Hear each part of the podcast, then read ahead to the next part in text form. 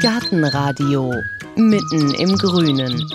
In dieser Folge von Gartenradio.fm erzählen wir Ihnen die Geschichte von einem Gärtner, der Schere und Spaten eingepackt hat und aus dem kalten Deutschland auf die Kanaren ausgewandert ist, um dort im wahrsten Sinne des Wortes neue Wurzeln zu schlagen.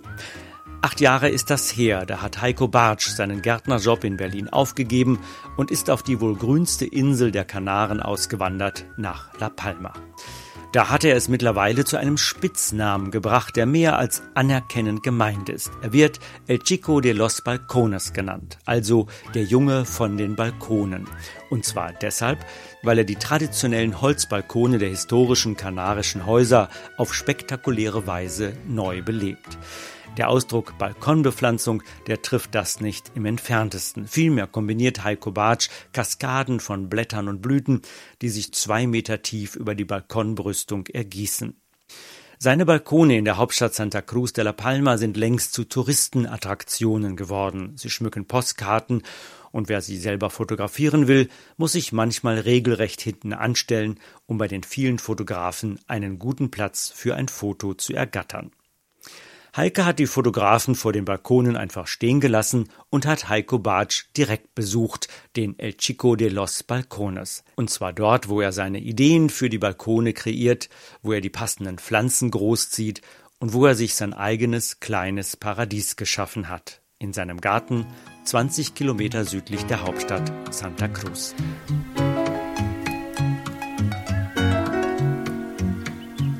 Das Paradies ist wie so oft nicht leicht zu finden. Ich bin schon fast an der Südspitze der Insel, als mir klar wird, ich bin zu weit gefahren. Also umdrehen, zurückfahren und Heiko anrufen. Kein Problem, sagt er, erhole mich an der Hauptstraße ab. Und tatsächlich wartet der schlachsige 1,90 Meter Mann schon, steigt in sein Auto und fährt vor. Alleine hätte ich sein Paradies wohl nie gefunden. Das langgestreckte einstöckige Haus und der terrassenförmige Garten, der gleichzeitig Gärtnerei ist, liegen an einem steilen Hang, von der Straße aus kaum zu sehen. Tintin und Marilou, seine beiden Hunde, wedeln hinter dem Eingangstürchen freundlich mit dem Schwanz. Komm mal mit hierher. Heiko schiebt sie zur Seite und bittet mich herein. Der Blick ist atemberaubend. Tief unten leuchtet der stahlblaue Atlantik. Als ferne Silhouette ist die Nachbarinsel Gomera zu erkennen und davor ein verschlungenes Dickicht aus Farben. Grün in allen Schattierungen, Blüten in leuchtendem Rot, fröhlichem Gelb und edlem Fuchsia. Dann können wir einfach mal durchgehen durch den Garten und schauen. Dann zeige ich dir mein kleines Paradies. Hier oben am Haus, da sind dann auch so meine kleinen Pflänzchen, die dann nochmal aufgepäppelt werden müssen, die dann irgendwie schon so ein Jahr unten in den Balkonhäusern waren. Und da ist leider dann oftmals die Erde so schnell versalzen und dann wachsen die dann nicht mehr. Und dann kommen sie erstmal hoch und dann spüle ich manchmal einfach nur die Erde wieder aus und werden sie zurückgeschnitten. Und dann nehme ich davon wieder Stecklinge, wie hier habe ich jetzt meine Hortensienstecklinge, die jetzt schon anfangen zu blühen ohne Erde. Gehen wir mal weiter runter, dann zeige ich dir mal und das sieht ja jetzt hier nicht aus wie so eine klassische Gärtnerei. Nee, das kann ich nicht haben. Also wenn das denn alles so, dieses ganz extreme Geordnete, das war halt, wie gesagt, in Deutschland, dass alles in Reihe und Glied ist und das liebe ich hier halt, dass es halt nicht so ist. Ich mag es halt so ein bisschen mit Wildnis und dass auch Insekten irgendwie ihr Unkräuter finden und die Wildblumen.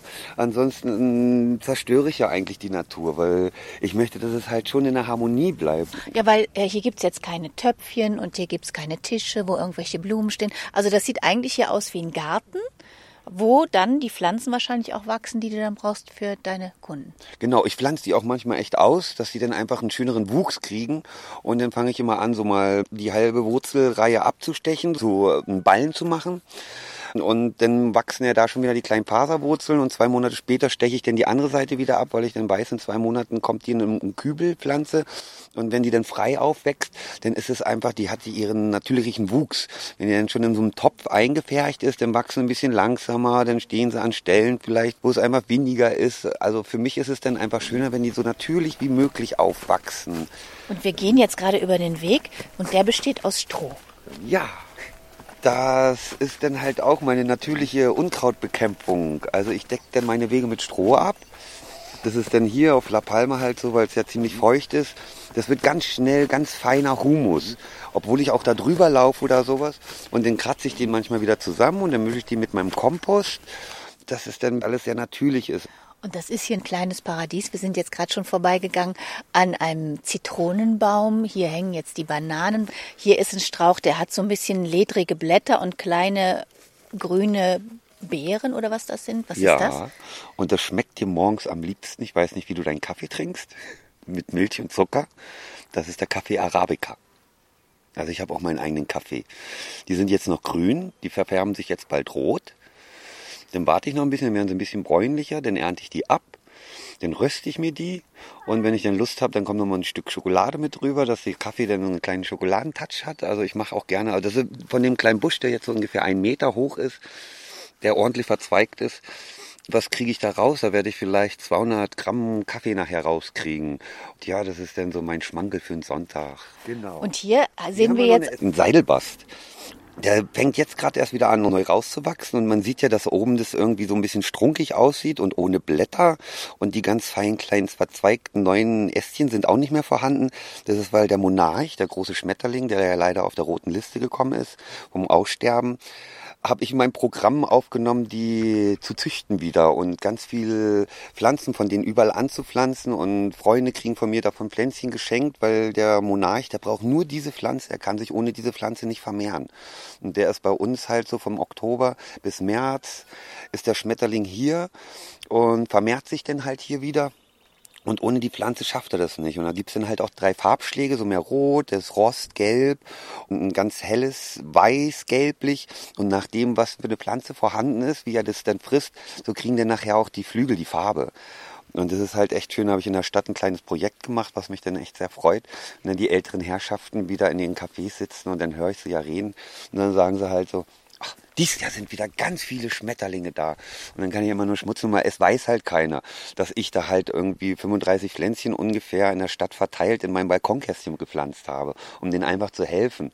Und das ist dann irgendwie so ein schönes Dankeschön. Wenn die dann sich darüber unterhalten, das ist für mich ein schönes Lob. Und ich muss sagen, wenn man jetzt hier bei dir im Garten steht, man ist ein bisschen überwältigt. Auf der einen Seite begrenzt den Garten eine ziemlich hohe Mauer, da hängt auch alles Mögliche runter. Und dann stehen wir jetzt hier auf so unterschiedlichen Terrassen. Da sind immer auch wieder diese kleinen kleinen Hochbeete drin und dann kann man auch gar nicht runtergucken, weil die Terrassen so Sprünge machen und überall wächst es und ganz unterschiedliche Formen, unterschiedliche Grüns. Was haben wir da zum Beispiel?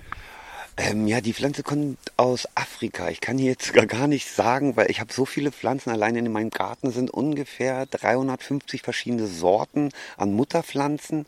Und bei der weiß ich halt nur, also den Namen weiß ich nicht, kann ich dir leider echt nicht sagen. Das ist halt in Afrika, die bildet eine Knolle und die verkochen sie denn. Wo ich 16 mal, 17 mal habe ich an meine Landschaftsgärtnerei Ausbildung angefangen da musste ich halt natürlich alle lateinischen Namen lernen, aber irgendwann vergeht es dann doch. Da sind wir auch schon bei dem Thema, bei deinen Wurzeln. Du bist ja auch in Deutschland schon Gärtner gewesen, hast dir den Beruf ausgesucht. Warum? Warum? Also ich hatte das Glück, bei meiner Oma ländlich in der Lüneburger Heide aufzuwachsen und dann so ein Halbbauernhof, komplett Selbstversorgung. Ja, da hatte ich meinen ersten Garten mit vier, äh, weiß ich noch, weil die Tomaten muss man immer ausgeizen und die habe ich dann immer alle eingesammelt und habe die wieder eingepflanzt und die kriegen ja so schnell wieder Wurzeln. Also da hatte ich zwei Tomaten und zwei Stiefmütterchen und das war mein erster Garten und dieser Schlag irgendwie, also das war dann halt so die, auch so die ersten Wörter, Oma, Opa, Mama, Papa, Blume, Garten, und ja, das ist bei mir so drin gewesen, dass ich dann halt ziemlich schnell mit 16 habe ich meine Ausbildung angefangen. Also es war für mich klar, auch in der Schule dann halt, wenn der Lehrer kam und fragte mich, wie lang denn die chinesische Mauer wäre, dann meinte ich, entschuldige, es ist ja schön und gut, aber ich weiß, was ich werden will. Mir ist es egal, wie lang die chinesische Mauer ist. Ich weiß, dass halt die Birke den und den Wuchs schon hat und braucht und das war für mich einfach schon wichtiger.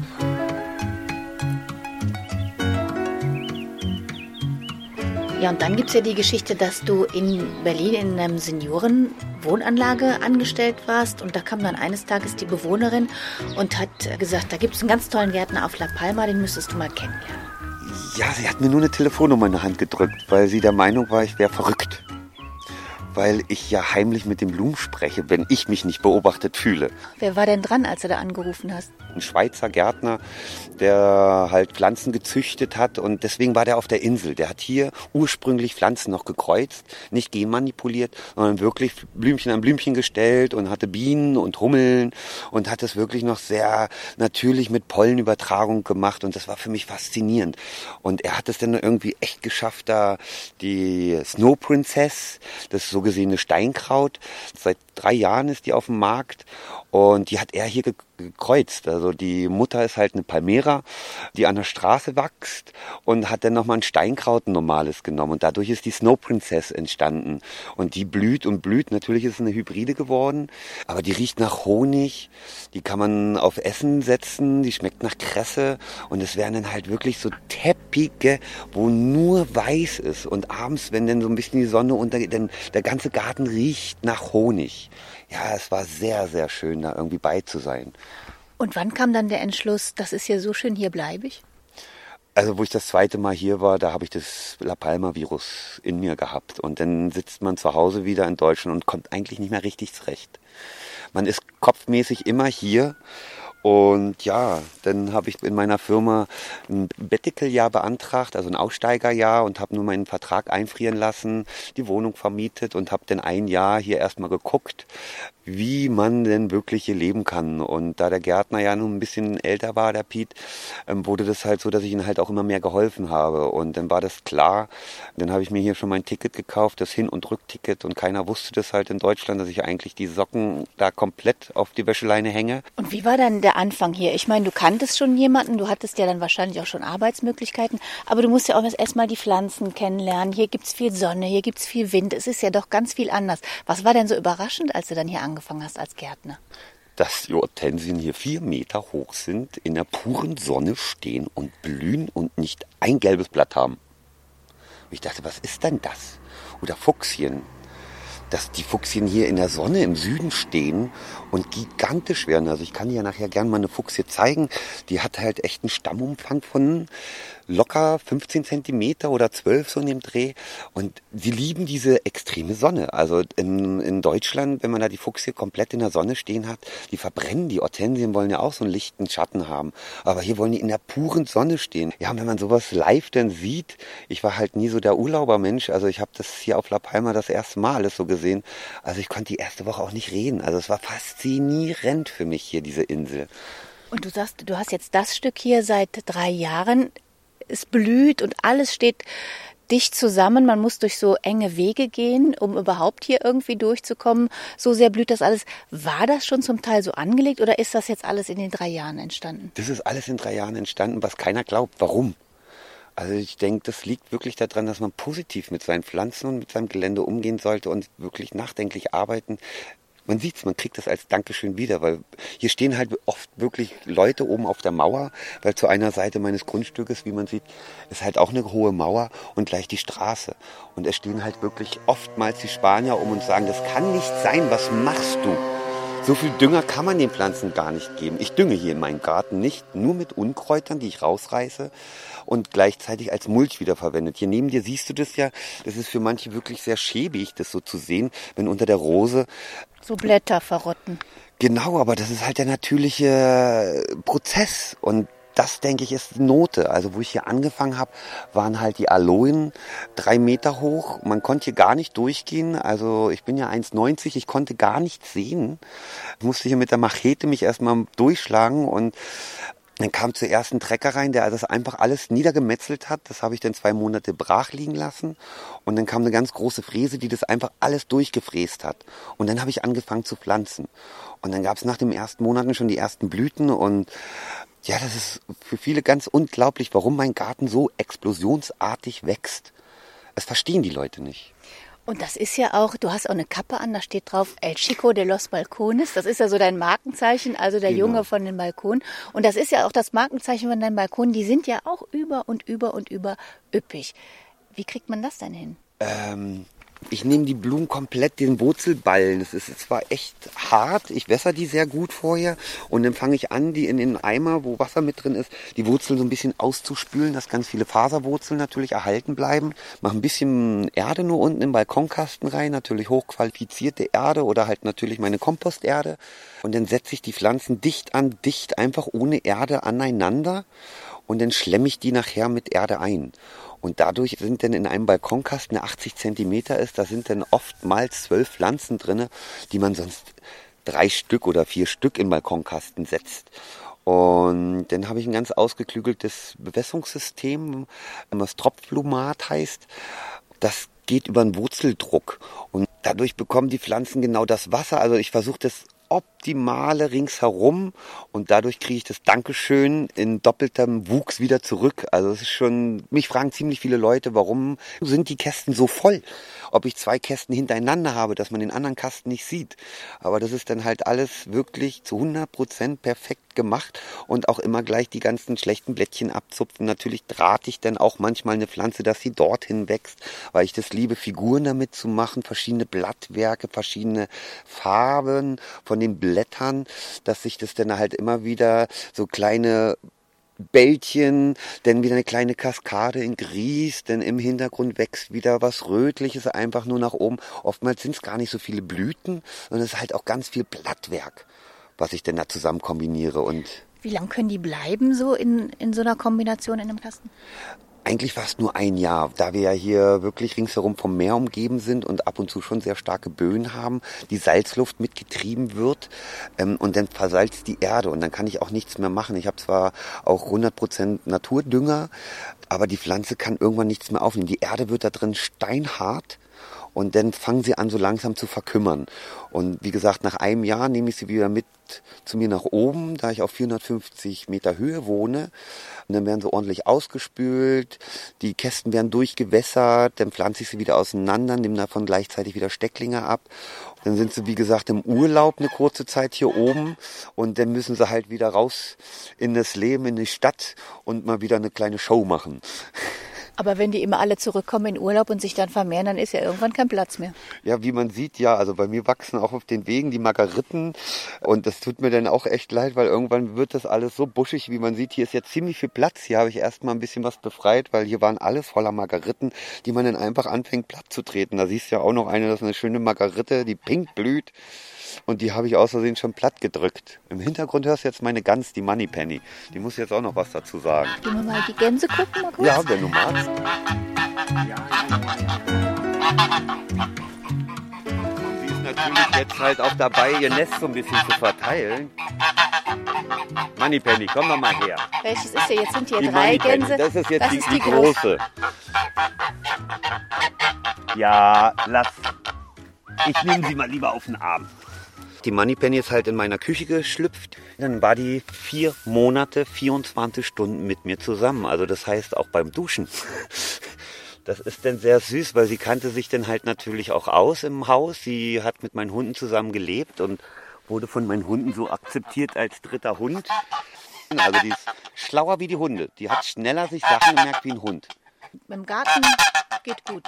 Ja, zum Glück ist sie salatabhängig und lässt dafür dann halt meine schönen Pflanzen in Ruhe. Also sie, wie man das hört, sie schreit, sie wollen jetzt Salat haben, obwohl ja hier alles grün ist. Die könnten sich echt was suchen, aber sie sind halt verwöhnt. Wenn man so ein Einzelkind hat, verwöhnt man das ja doch eher.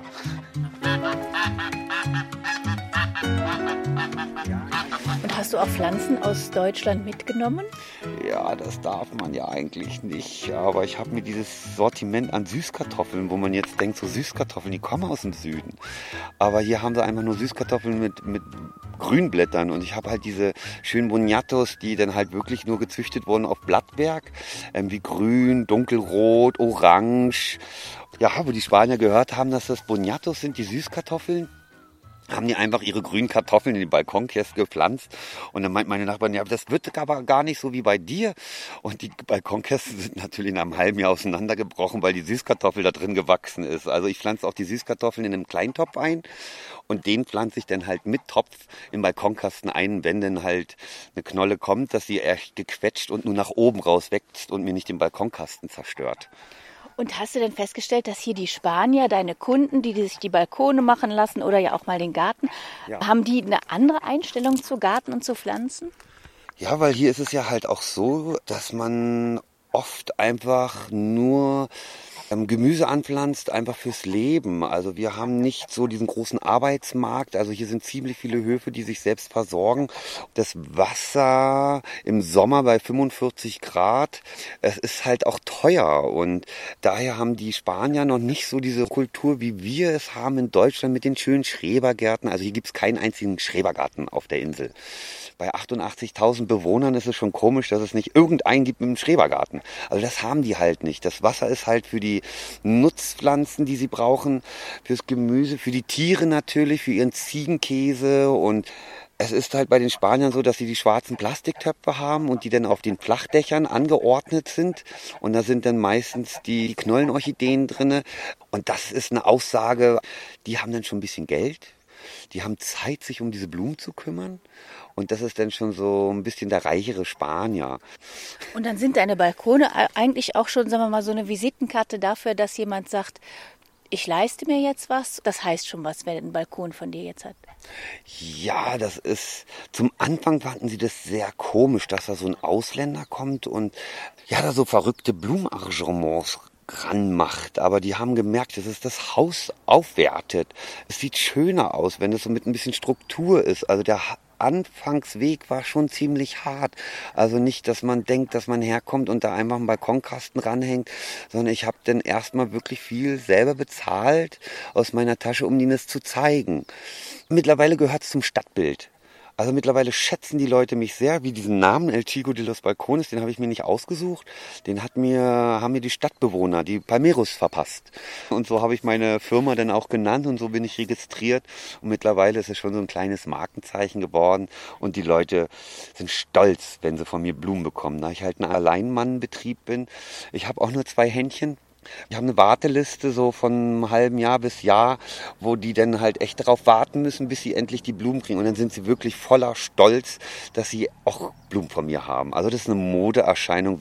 Und ja, ich hoffe, es bricht nicht ab, dass diese Mode weiter bleibt. Wie viele Balkone gibt es von dir jetzt schon auf der Insel ungefähr? Es sind jetzt mittlerweile 26 Balkone. Es hört sich nicht viel an, aber es sind halt schon sehr große Balkone, wo dann so an einem Balkon 21 Balkonkästen dranhängen. Auch natürlich kleinere Balkone oder auch nur Fensterchen. Dann gibt's halt 15 Fincas, also Höfe, ähm, die ich betreue und bepflanze oder große Terrassen, ähm, Innenhöfe, ähm, Restaurants, wo ich einfach auch nur innen drin Arrangements mache mit verschiedenen kleinen Pflänzchen. So, jetzt streiten sich die Gänse erstmal. Ja, werden nochmal die Flügel ein bisschen ausgeschüttelt. Gehen wir vielleicht nochmal hier oder Ja, wir können ja mal hoch auf meine ja. letzte Produktionsfläche. Und wie lange dauert das so, bis so ein Balkon dann fertig ist? Also von der Konzeption, man muss sich auch erstmal überlegen, wie mache ich den denn? Wenn die alle unterschiedlich sind? Also es gibt keinen gleichen. Natürlich kommen ja dann die Leute und sagen, ich hätte ganz gern was Blaues, was Roséfarbenes. Ja, dann fotografiere ich mir auch das Haus und ziehe es mir auf meinen Laptop und dann gucke ich auch erstmal so ein bisschen und, und, und überlege, dann schaue ich mir meine Pflanzen in meinem Garten an. Ich kann es auch nicht zeichnen, also bei mir läuft das alles im Kopf ab das denn in meinem Kopf ist er fertig. Ich sehe es dann auch schon, wie es so in einem Jahr gewachsen ist, was für Formen denn kommen. Und dann fange ich halt an, die so langsam vorzubereiten. Also es dauert bestimmt gut und gerne zwei, drei Monate, bis dann nachher der Balkonkästen an der Hauswand hängt. Dann mache ich halt auch individuelle Haken, wo die Balkonkästen reinkommen. Ich hasse es, wenn man dann so viel Kabel oder von der Bewässerungsanlage oder den ganzen, die Aufhängung, wenn man das so sieht, das mache ich dann immer ganz fein und wirklich nur für dieses Haus individuell virtuell, da habe ich dann jemanden, der mir das dann alles zusammenschweißt. Von Anfang bis Ende, also da brauche ich bestimmt vier, fünf Stunden einfach nur für einen Balkonkasten, bis das dann wirklich so fertig ist. Und wenn du dann einen großen Balkon hast mit 21 Balkonkästen, dann kannst du dir das ja ausrechnen, dass die Leute dann wirklich ein bisschen länger warten müssen. Da frage ich mich natürlich von bis, wie teuer sind deine Kästen? Die müssen ja, ja wirklich unbezahlbar sein. Nee, es geht. Also es können sich ja nicht nur reiche Leute irgendwie meinen Balkonkasten leisten. Also das mache ich sehr individuell. Es fängt bei 45 Euro an, der ist dann 60 Zentimeter mit Hakenerde und Pflanzen inklusive und Enden tut's bei 120 Euro. Das ist dann halt ein Meter Balkonkasten und da gucke ich dann halt, dass ich das dann so in dem Bereich mache. Oftmals verdiene ich eigentlich nicht arg so viel daran, aber mir tut's in der Seele weh, wenn es eigentlich nachher nur noch darum geht, dass vielleicht Leute, die besser positioniert sind, sich Blumen leisten können, weil ich meine, die Natur gehört allen Menschen. Was ich so ein bisschen schade auch finde, dass Leute das einfach nur haben wollen, um zu sagen, wie die eine Dame, ja, bei mir kommt der Chico de los Balcones um elf. Und dann die andere Dame, ja, bei mir um 11.30 Uhr. Also die rühmen sich denn so damit. Das ist eigentlich nicht mein Hintergrund. Also ich möchte da nicht irgendwie so ein, so ein Artikel sein oder sowas. Den bringe ich dann irgendwie manchmal dann noch eine Blume mit, die man dann essen kann. Ich habe, schade, die blühen jetzt nicht, die sind jetzt auch ein bisschen im Winterschlaf. Das Napoleon-Pfeilchen, die Viola, die ist doppelt gefüllt aus Frankreich. Die hat der Napoleon ganz stark angebaut gehabt in Frankreich und leider durch das Nicht-Säubern der Schere, Bakterien, Viren und dann ist das alles eingegangen. Und mein letzter Meister, der Piet, der hat sich davon irgendwie zwei, drei Pflanzen besorgt gehabt. Und die hatte ich hier. Ein Topf habe ich davon noch. Und der duftet ganz stark und die bringe ich dann manchmal für so, ein, so engstöhnige Leute mit und leg sie dann hin und dann esse ich einfach eine und dann gucken sie mich ganz schräg an und dann kommt die Interesse immer mehr und das ist so mein Weg. Ich muss den Leuten irgendwie die Natur beibringen. Komm, wir gehen mal ein bisschen Richtung Schatten. Es wird ganz schön warm hier in der kanarischen Sonne.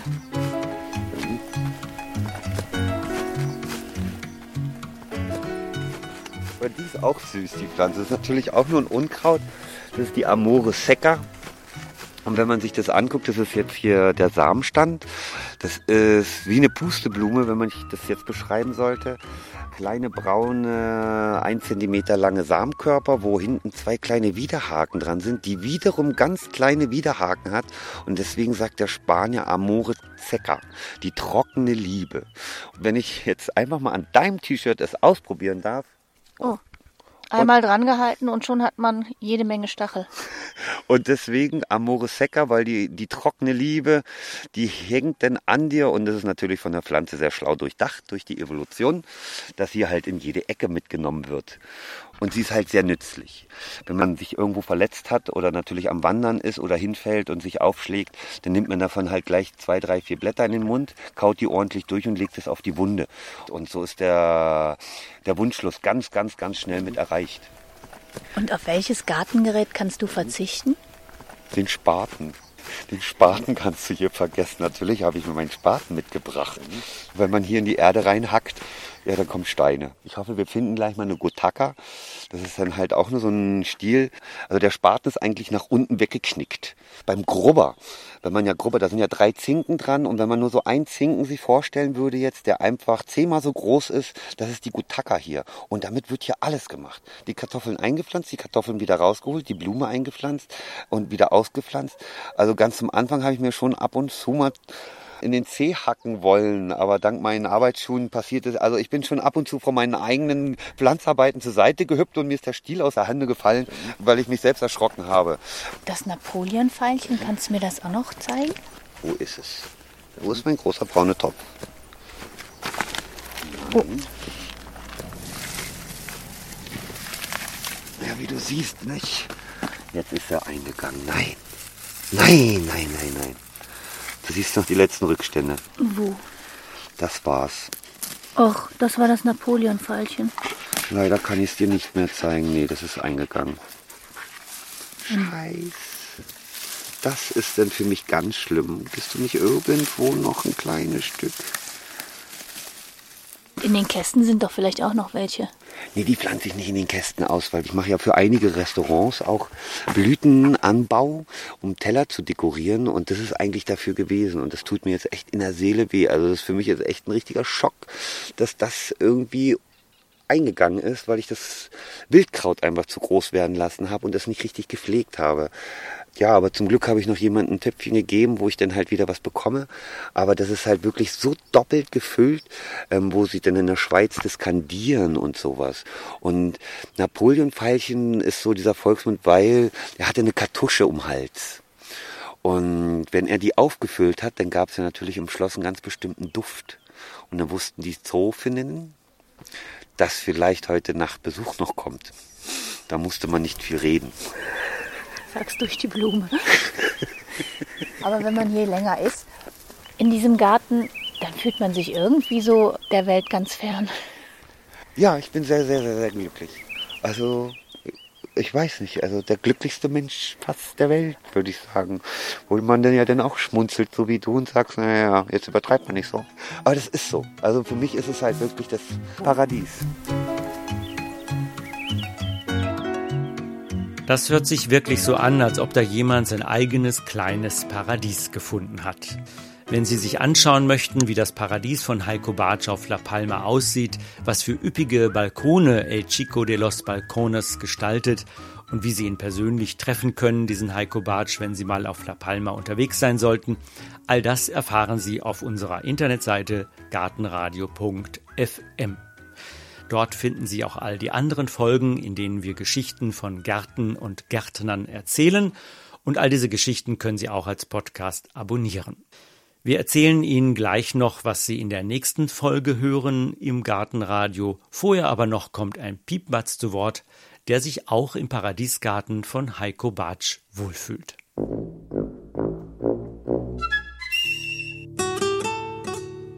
Gartenradio Gezwitscher